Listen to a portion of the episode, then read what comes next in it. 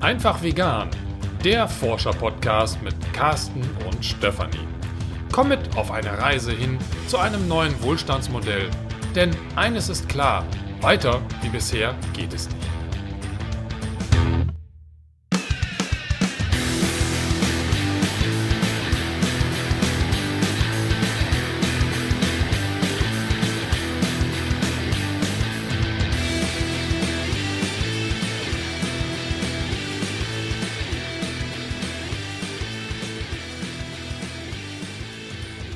Herzlich willkommen zu dieser Sonderfolge zum Thema vegane Zukunftsvision. Und zwar Sonderfolge zum einen, weil Carsten nicht dabei ist und zum anderen, weil ich dir einige Zukunftsvisionen von meinen Clan-Mitgliedern vorstellen werde.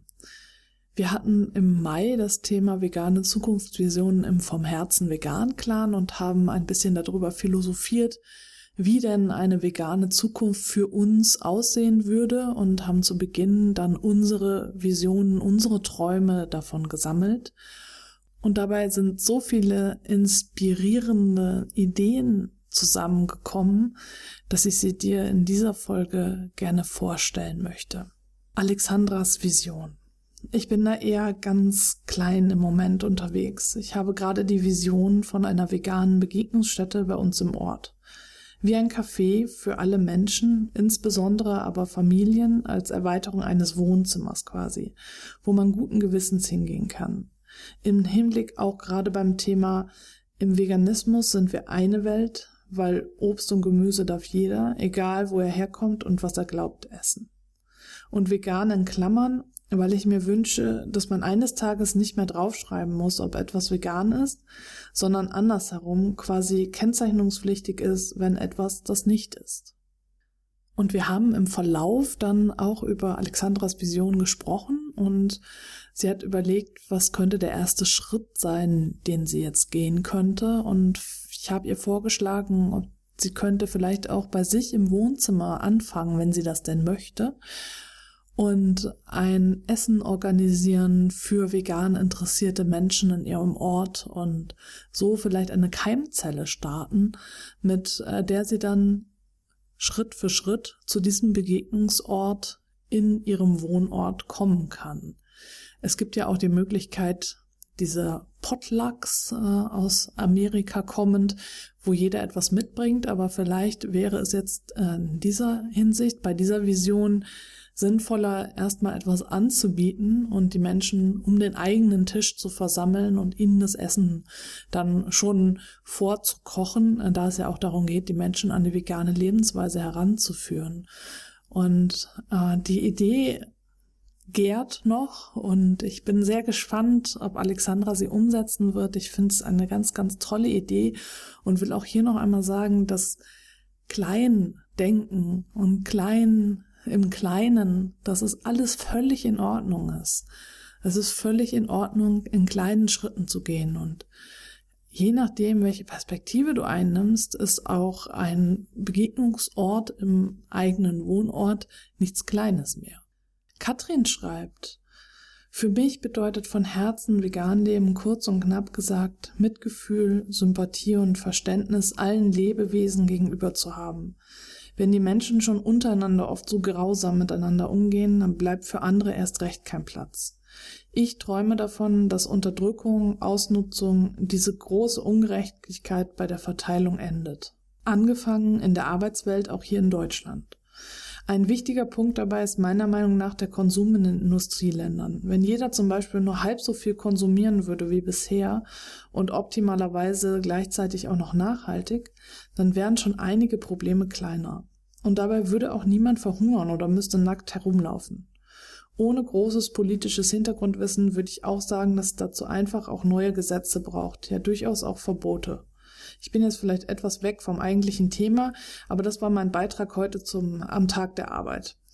Mein Traum von der veganen Zukunft ist, dass wir Alexandra schon meinte, dass vegan gar nicht erst betont werden muss, sondern normal ist und bedeutet Respekt, Mitgefühl und Gleichberechtigung in allen Punkten. Ernährung, Umwelt, Ökonomie weltweit.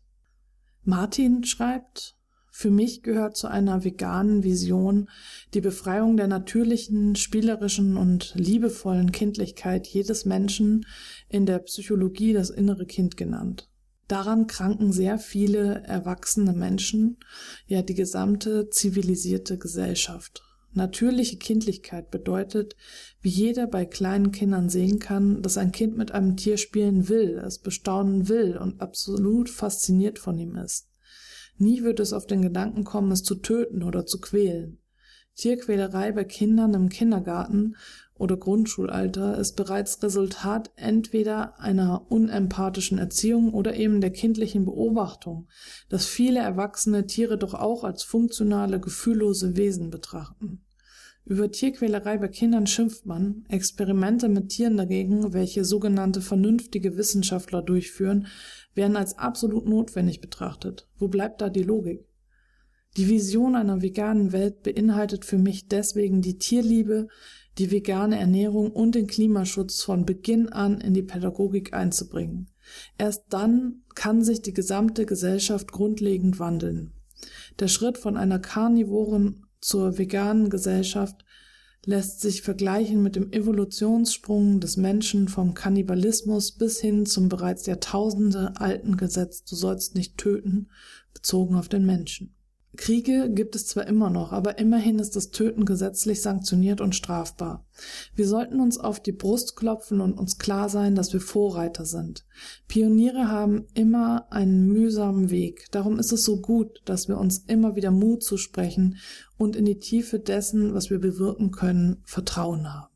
Mareike schreibt, mein größter Wunsch wäre auch, dass irgendwann die Welt vegan ist und vegan der Normalzustand ist. Die umgedrehte Kennzeichnungspflicht fände ich super. Für die nahe Zukunft wünsche ich mir mehr Verständnis und weniger Unvoreingenommenheit, ein empathischeres Miteinander. Amy schreibt, alles, was Martin schon aufgezählt hat, gehört für mich auch zu den Grundpfeilern des Wandels. Wenn das nicht in den Köpfen der Menschen ankommt, klappt es nicht. Das neue Bewusstsein muss einhergehen mit einer Wachheit gegenüber allen Lebewesen und die Erde an sich muss als ein Lebewesen begriffen werden. Ganz unesoterisch ist einfach alles miteinander verbunden, es sei denn wir trennen es mit Gewalt. In einer veganen Zukunft stellen wir uns unserem Trauma und zeigen uns gegenseitig Wege, mit der Vergangenheit zurechtzukommen. Und wir leben im Hier und Jetzt und bauen gemeinsam vertikale Gärten. Wir hauchen dem Boden wieder Leben ein. Wir befruchten und wir leiten das Sonnenlicht für alles, was wir brauchen, in große Behälter, so dass es uns nie ausgeht.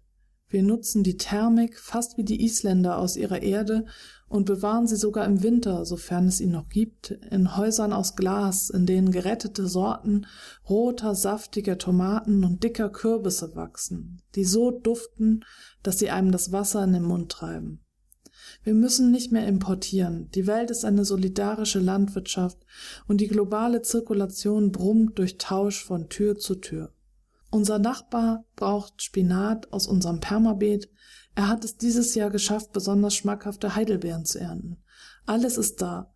Auch der Garten brummt. Es gibt hunderte neuer Insektenarten, die sich in einem Rausch auf die Blüten stürzen. Und wer krankt oder trauert oder einsam ist, der muss keinen Antrag auf Teilhabe am Arbeitsleben stellen. Er wird eingeladen, mit uns in den Garten zu kommen. Unsere Kinder dürfen Eltern erleben, die nicht dissoziiert und in eine Maschine eingespannt sind. Sie dürfen Freunde sein. Und wir alle dürfen Kinder sein, die neugierig umhergehen und Wunder entdecken. Die Zeit der Großbanken und Machtmonopole ist vorbei und zu Staub zerfallen. Niemand kann mehr bestimmen, wer etwas bekommt und wer Hunger leidet, weil alle genug haben. Unsere Mittiere grasen im Schatten unter den Feigenbäumen und sogar die Katze sieht heute so aus, als hätte sie keine Lust zum Morden. Die Vergangenheit der Menschen kommt uns wie ein schlechter Traum vor und manchmal weinen wir noch darüber, aber wir haben gelernt. Wir sind tatsächlich aus diesem Albtraum herausgetreten und haben die große Dunkelheit unserer Gräueltaten besiegt. Soweit die Zukunftsvisionen der Clanmitglieder. Und du bist herzlich eingeladen, auch deine Vision einer veganen Zukunft mit uns zu teilen. Schreib sie gerne per E-Mail oder schick sie direkt als Audio, so wie du es möchtest, oder komm einfach in den Clan und teile sie da und tausch dich mit uns aus, komm in die Gemeinschaft.